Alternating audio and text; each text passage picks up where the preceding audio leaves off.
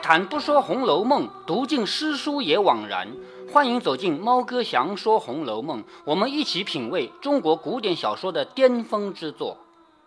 我们前面看到林黛玉和史湘云两个人在凹晶馆联诗，联了好多以后呢，后来出现了两个精彩的句子，一个叫“寒塘渡鹤影”。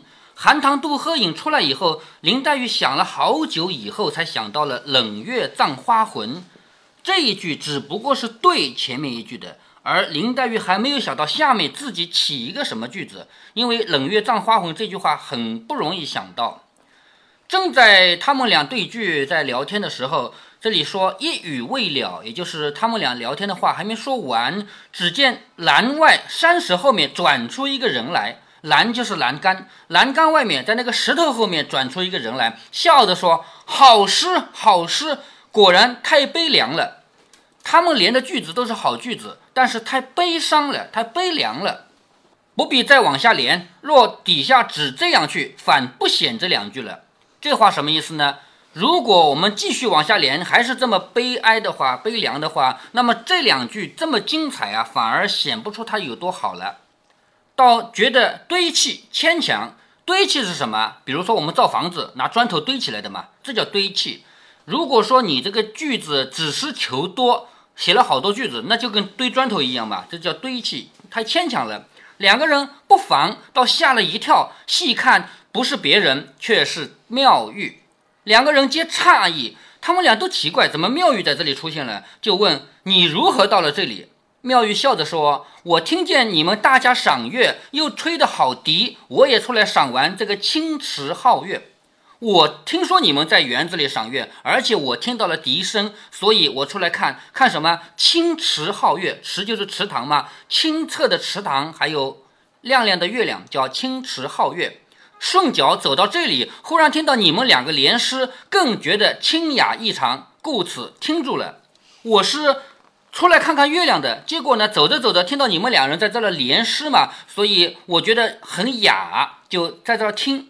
只是方才我听到这一首中有几句虽然好，只是过于颓败凄楚，这是妙玉的感觉，也是我们所有读者的感觉。你们的句子很好，可是太凄婉了，太伤心了，是不是？所以过于颓败凄楚，此亦观人之气数而有。就是这个跟我们每一个人自己内心的感情有关系，所以我出来止住，不能再让你们连下去了。你们再这么连下去的话，就越来越悲哀了嘛。我出来叫你们别连了。如今老太太都已早散了，你看这个，他们连剧连到冷月葬花魂的时候，已经是那边贾母那帮人都已经散掉了，满园的人。都已经睡熟了，你两个丫头还不知道哪里找你们呢？就你们两个人的丫头在找你们，是不是啊？我们前面也知道，两个丫头不是在找他们两个吗？你们也不怕冷了，快同我来到我那里去吃杯茶，只怕天就亮了。你们两个人就整个大观园，整个贾府就剩你们两个人了啊！快快快，不怕冷啊？到我那里去喝点茶吧，马上就天亮了。黛玉笑着说：“谁知道就这个时候了。”我们只是写写诗，我哪知道一下子就到这么晚了。三个人一起来到栊翠庵中，只见龛砚犹清。这个勘什么呢？我们前面也讲过啊，勘就是一个小盒子。比如说我们墙上有一个洞，里面放一个佛像，那叫勘，是不是啊？盒子叫龛。龛砚犹清，就是这个盒子里的那个火苗啊，还在那儿烧着。它作为庙宇里面一直有供养啊，一直有灯的嘛，所以龛砚犹清是指这个。灯还在亮着，炉香未尽。炉香就是他在香炉里点的那个香还没烧完。几个老妈妈也都睡了。妙玉这个人，他虽然出家，但是他有服侍人员，他是有人服务的。所以这里说几个老妈妈也都睡了，只有小丫鬟在蒲团上垂头打盹，就是比妙玉还小的小丫鬟在那个蒲团上。本来蒲团是用来坐着念经的嘛，在那打盹。妙玉叫她起来去烹茶。烹茶这个技艺啊，你看我们这个茶具啊，这个不叫泡茶，叫烹茶。但是烹和泡有什么区别呢？什么区别？如果我这个壶直接放在火上烧，这叫烹茶，知道吗？我拿开水过来的这个其实就是泡茶。古代的烹茶其实是这个茶叶在壶里面直接把它烧开的。说叫这个丫头起来去烹茶。忽然听到叩门之声，听到有人敲门，小丫鬟忙去开门看时，却是紫娟和翠缕，还有几个老妈妈来找他们姊妹两个。好，现在已经跟前面的故事接起来了吧？那人在找他们家的小姐呀，进来见他们在吃茶，英都笑着说：“要我们好找啊，一个园都走遍了，连姨太太那里都找到了。就是这两个丫鬟。”找他们家的主人，整个大观园都找遍了，大观园找不着，外面都找过了。姨太太也就是薛姨妈，她又不住在大观园，是不是啊？连那个地方都找过了。刚才我们到山坡底下的小亭里找的时候，可巧那里上夜的正睡醒了。好，山坡底下的小亭其实就是凹金馆那个地方啊，正巧在那里上夜，就是守夜班的人啊又睡醒了。我们问他们，他们说。刚才在亭外面棚里听到两个人说话，后来又添了一个，听说往庵里去了。好，原来他们是到处找啊，到处找，实在是找不到小姐到哪去了。结果有一个上夜的人说：“我听说刚开始是两个人说话，后来是三个人说话，然后一起往尼姑庵去了，所以他们就找过来了嘛。”妙玉忙命小丫鬟引着他们到那边去坐着歇息吃茶，自取了笔砚纸墨出来。将方才的诗命他们两个人念着，遂从头写了出来。他们两个刚才连的诗，让他们再说一遍。妙玉全部写下来了。黛玉见他今日十分高兴，便笑着说：“从来没见你这样高兴，我也不敢唐突请教，这还可以见教否？什么意思啊？就是我们写的诗怎么样，你给指教指教。若不堪时，便就烧了；若或可改，请记改正改正。”林黛玉说的还是比较客气啊。如果我们写的太差了，你直接烧了吧，不要了。如果还可以改改啊，那么你帮我们改改。妙玉笑着说，也不敢妄加评赞，也就是大家都要客气一点嘛。你们写的是这么好，我不敢随便来点评啊。只是刚才有了二十二韵，我的意思呢，想着你们两个警句已出，警句就是好句子，你们两个人都已经把好句子给说完了，如果再续呢，恐后力不佳。如果再让你们写的话，你们可能会没有那么好的句子出来了。我要续雕，又恐有电。什么叫续雕呢？全称叫狗尾续貂，听过没有？听过。哎，狗尾续貂就是说，我很谦虚的。你们写了一半的诗，我要想写下去呢，我就怕弄坏了你们的诗。你们这么好的诗被我写坏了怎么办？所以我想续貂，又恐有电，电就是玷污。黛玉从没有见过妙玉写过诗。今见他高兴如此，忙说：“果然如此，我们的虽不好，亦可以带好了。就是你快续吧。如果说我们本来写的不好，被你这样一续的话，还可以带得更好呢。”妙玉说：“如今收结，到底还该归到本来面目上去。就是这个诗你们写了一半，我要写下面一半，我要把它收尾。这个收结就是收尾啊。我来收尾的话，到底还要归到本来的面目。我们本来就是出来赏月的嘛，是不是？”若只管丢了真情真事，却去搜奇捡怪，什么叫搜奇捡怪呢？有的人写诗也好，写作文也好，只求写你们没见过的东西，但是这个是表面文章。真正要写的是什么？千古以来大家都不变的是什么？是人的感情。所以有一句话说，爱情是小说的永恒主题。这个两三千年来，所有人讲故事都讲爱情，为什么我们现在还是要讲啊？因为这就是人。本性上的东西永远讲不完的，而你讲那个什么外星人啊，什么动物世界啊，人家还是会听厌的嘛，是不是啊？而只有关系到我们本性的东西，你看现在每年出产那么多新的电影，那么多新的电视连续剧，哪个故事没拍过呀？可是人家还是要看，因为这个东西就是我们人的本性。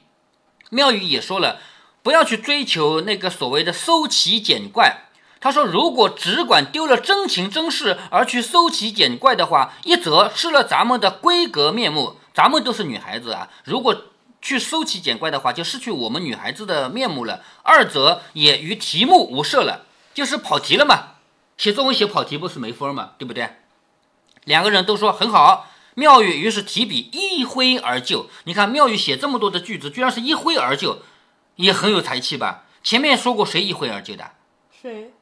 你不记得了？前面写诗能够一挥而就的就只有林黛玉一个，薛宝钗也不行吗？薛宝钗也没有达到这种境界啊，说一挥而就，一下子就把一首诗写好了。林黛玉是怎么写诗的？拿一支香在那点着，贾宝玉在那急啊，烧掉一半了，烧掉三分之二了，烧掉四分之三了，是不是啊？急得要死。后来说，嗨，我不管你了，我要写了。贾宝玉匆匆忙忙去把他的写出来，结果等香烧到最后一段的时候，林黛玉拿起笔一挥而就，居然是第一名，还记得吗？就是那次写这不是薛宝钗第一吗？写那个菊花诗第一名不是林黛玉吗？菊花诗，嗯，也是这等烧到最后才写的。应该是菊花诗对吧？反正不是螃蟹咏，螃蟹咏是薛宝钗第一，对不对啊？好，我们看到啊，这里妙玉她一挥而就，递给他们两个人说：“休要见笑，就是你们不要笑我啊！休要见笑，依我必须如此，方翻转过来。虽前头有凄楚之语，也无甚爱了。前面不是写的很凄惨吗？凄楚吗？没关系了，有我这个序了结尾就没关系了。两人接了看时，只见他续到好，下面我们来看妙玉序的这些句子啊，香篆销金鼎。”什么叫香篆呢？就是指那个点的香。我们知道点的香有两种啊，一种是竖着的，一根像筷子那样的是吧？还有一种是像蚊香那样一圈一圈的，那叫盘香。香篆就是指那种香。我们现在如果点蚊香，就是为了杀蚊子，但是也有人家是为了家里有香味才点的那种檀香。知道檀香吗？知道。檀香的形状有点像蚊香，但是细细的啊。香篆销金鼎，就是香料这个东西啊，在那个金鼎黄金做的那个鼎里面，鼎其实就是个香炉嘛。最初的鼎是指锅啊，后来的鼎不就是用来做做别的东西的嘛，是吧？啊，也有鼎做香炉，也有用鼎做这个酒器啊什么的啊。好，香篆销金鼎在这里主要是指时间过去了，因为很晚很晚了嘛。香篆销金鼎，纸冰泥玉盆。纸冰是什么？纸是油脂，其实是我们人的皮肤。我们人的皮肤上面就像一层油脂一样，很美。冰是什么？冰清玉洁的皮肤嘛，也是很光滑的皮肤的意思。腻腻是什么？我们人的身上的油，如果说多的话，就腻出来了，是吧？浴盆是指我们洗手洗脸用的盆子，所以这个是。赞美我们人的皮肤的前面一句话，香篆销金鼎是说时间过得很快，现在很晚了。后面纸冰腻玉盆写的是我们人人很美。箫增离妇器，箫是指一种乐器，就吹的那个，我们管它叫竖笛的那个叫箫啊。箫这个乐器吹的时候，增加了寡妇的悲哀。离妇就是寡妇，你们这样吹吹吹。你们倒是过中秋节过得很开心，但是也有人很伤心呀，是不是啊？所以箫增离妇期就是寡妇觉得很悲哀。寝欠室而温，寝就是被子，在整个《红楼梦》多次提到寝这个字啊。寝就是被子，被子要怎样才暖和呢？让服侍人员自己先睡里面，睡暖和了，他爬起来你下去睡，叫请欠室而温，就请服务人员把被子给温一温。空帐悬蚊凤。空帐就是空空的这个帐子啊，帐子就是睡觉的地方嘛。悬着纹凤是什么？就是那个帐子上的花纹。闲屏掩彩鸳，闲屏就是那个屏风，屏风也是家里的摆设，上面也有花纹，是什么花纹啊？彩色的鸳鸯，叫闲屏掩彩鸳。露浓苔更滑，好，下面开始写景了啊。露水出来了，早上了嘛，露水多的时候，那个苔踩上去就更滑了，这个你肯定也知道的，是不是啊？如果露如果说是苔潮湿了，那肯定更滑嘛。霜重竹难门，这个门就是摸，就是天冷了，有很多霜的时候，那个竹子你更加难摸，因为冷嘛，比较冰嘛。游步迎余朝，还登寄离园。游步就是还在那走，走到哪里呢？走在那个曲曲折折的池塘边上。迎余就是曲折，朝就是池塘。《射雕英雄传》里就有一个招黑沼。就是谁住在那儿的，阴姑是吧？还登寂离原，原是一个一块平原平地啊。寂离就是寂寞的、寂静的，就是我们依然走在曲曲折折的水边，依然去走在寂寞的土地上。石奇鬼神搏啊，这个也是写景，石头看起来样子很古怪，像鬼和神在那打架，这个我们都有经验的。好好的一块方方正正的石头，没人要摆，就是那个样子看起来越古怪的石头，越有人摆嘛，是不是啊？叫石奇鬼神神鬼搏，木怪虎狼蹲，木就是树，树长的样子奇奇怪怪的。你知道公园里的树长得直的不好看，非要把它弄弯了吗？知道吗？盆景，哎哎，不光盆景啊，有大的也有这样啊，就是直的不要把它弄弯了。莫怪虎狼蹲，就是那个树长得怪怪的，像虎像狼一样在那个样子。下面叫碧玺朝光透，你记住这个碧玺两个字啊，你管他们叫霸下没有错啊。有两个名字，一个叫碧玺，一个叫霸下，他就是驼背的那个龙的儿子，管他叫乌龟呢就错了。碧玺朝光透就是这个动物朝着有光的地方在那透气。下面一句话说伏丝小小鹿臀，伏丝呢是这个一种有很多孔的墙，墙上为什么要有孔呢？是用来瞭望的。看敌人的，所以这种墙一般来说是在城门口啊、宫门那个地方。就是如果有敌人的话，我通过这堵墙，我自己可以安全的看外面。浮丝小露屯，就是早上的露水已经沾染上去了，还是在写景和写时间。正林千树鸟，啼谷一声猿，这个很好理解啊。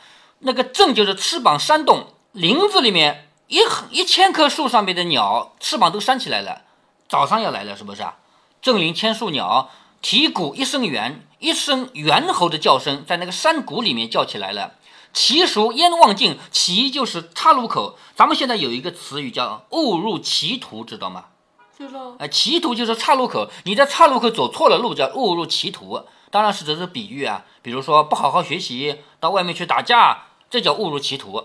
其熟就是岔路口，我很熟，我不可能忘了我要走的路，叫其熟焉忘尽。泉之不问源，泉就是泉水嘛，我了解泉水，我不需要问这个泉水从哪儿流过来的，叫泉之不问源。钟鸣陇翠寺，好，他这个庙啊，他自己的庙应该是陇翠庵，但是在诗句里面，为了考虑到平仄关系，他把陇翠庵写成陇翠寺，没有错啊。钟鸣陇翠寺，就是他那个庵里面在钟在敲。鸡唱稻香村，你看这个对的多漂亮啊！稻香村那里鸡已经叫起来了，到天亮了，是不是啊？钟鸣陇翠寺，鸡唱稻香村，有心悲何寄，无愁忆起烦。这个是指妙玉已经把这个情绪给扭转过来了。前面的林黛玉和史湘云两人写的太悲哀了，他这里写的是我高兴的时候，我干嘛要悲哀？叫有心悲何寄，无愁一起烦。我没有哀愁的时候，我干嘛要去烦？方情指自遣雅趣向谁言？方情就是我开心的这个情感，我自己在那消遣。遣这个字啊，有我们知道排遣啊、消遣啊什么的啊。我自己在那闲情雅致，我这个雅趣需要向谁说吗？不需要，我自己一个人过就行了。撤旦修云卷，撤旦就是通宵达旦的意思啊，整夜叫撤旦。撤旦修云卷，整夜整夜的，我不说困倦。云就是说嘛。烹茶更细轮，烹茶就是煮茶，我烧茶喝，更加要细细的来说我们的这个诗句，说烹茶更细轮。好，我们看到这个凹晶管联诗完整的已经结束了，一共多少句呢？三十五句。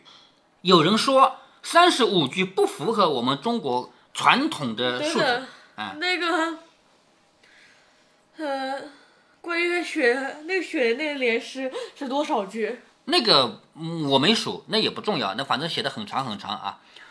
这里呢，有人说三十五句不符合我们传统在数字上的这个美感。我们中国人喜欢什么呢？天罡地煞。比如说《水浒传》为什么是一百零八个将领啊？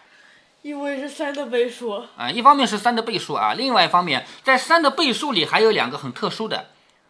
呃，很多很特殊的，其中有天罡地煞，天罡七十二，地煞三十六，加起来一百零八。所以呢，有人说凹晶管联诗应该按照古代的习惯说应该是三十六句，但是恰恰只有三十五句，为了什么呢？这个是猜测啊。曹雪芹反正也不活过来了，我们也不知道了啊。有人猜测说，这就是想要告诉你，《红楼梦》是一部哀怨的书，是一部悲剧，什么都是不完整的。当然，这是一家之言啊。好，然后妙玉写了一个题目叫“又中秋夜，大观园集锦联句三十五韵”。所谓三十五韵，就是三十五句。黛玉、湘云两个人皆赞赏不已。你看，他们两个人都说：“哎呀，写的非常好，赞赏不已。”说可见我们天天是舍近而求远。现有这样的诗仙在此，却天天去纸上谈兵，什么意思啊？我们都不知道，原来身边有这样好的一个诗人。我们天天在舍近求远。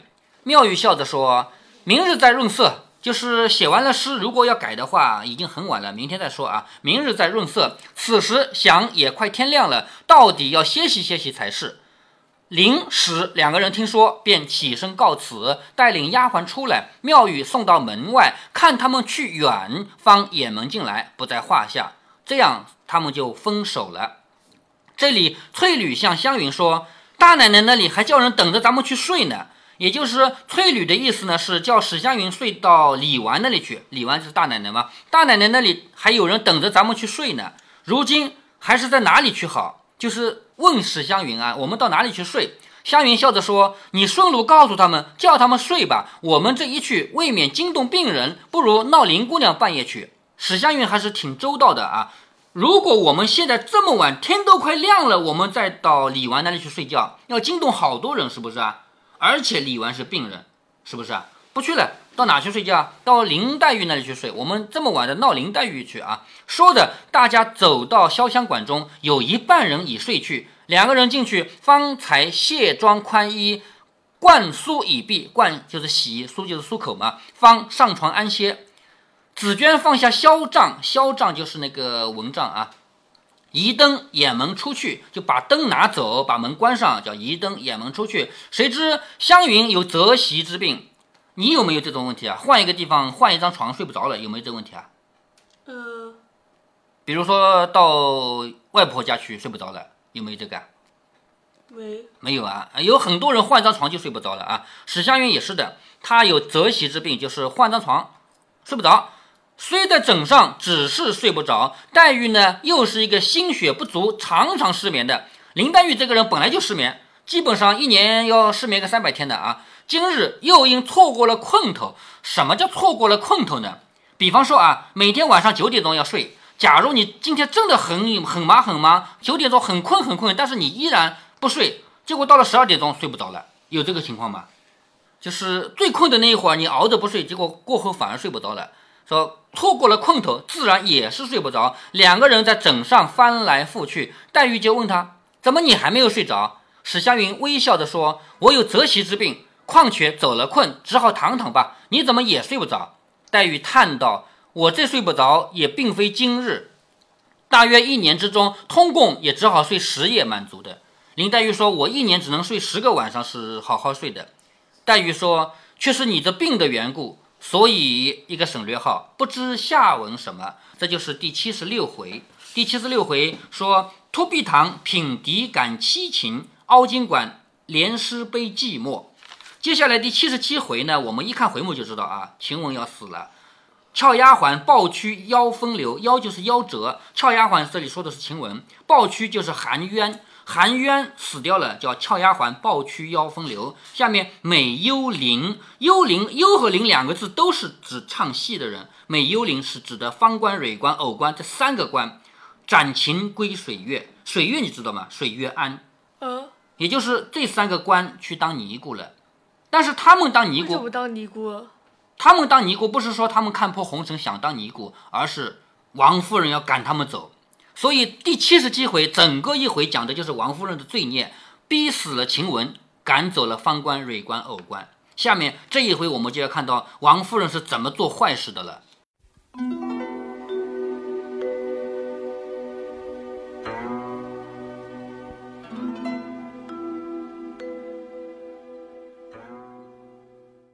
妙玉又出了一次场，这次是才情的展现。对于妙玉这个人，究竟应该怎么评价？每个人可以有不同的喜好。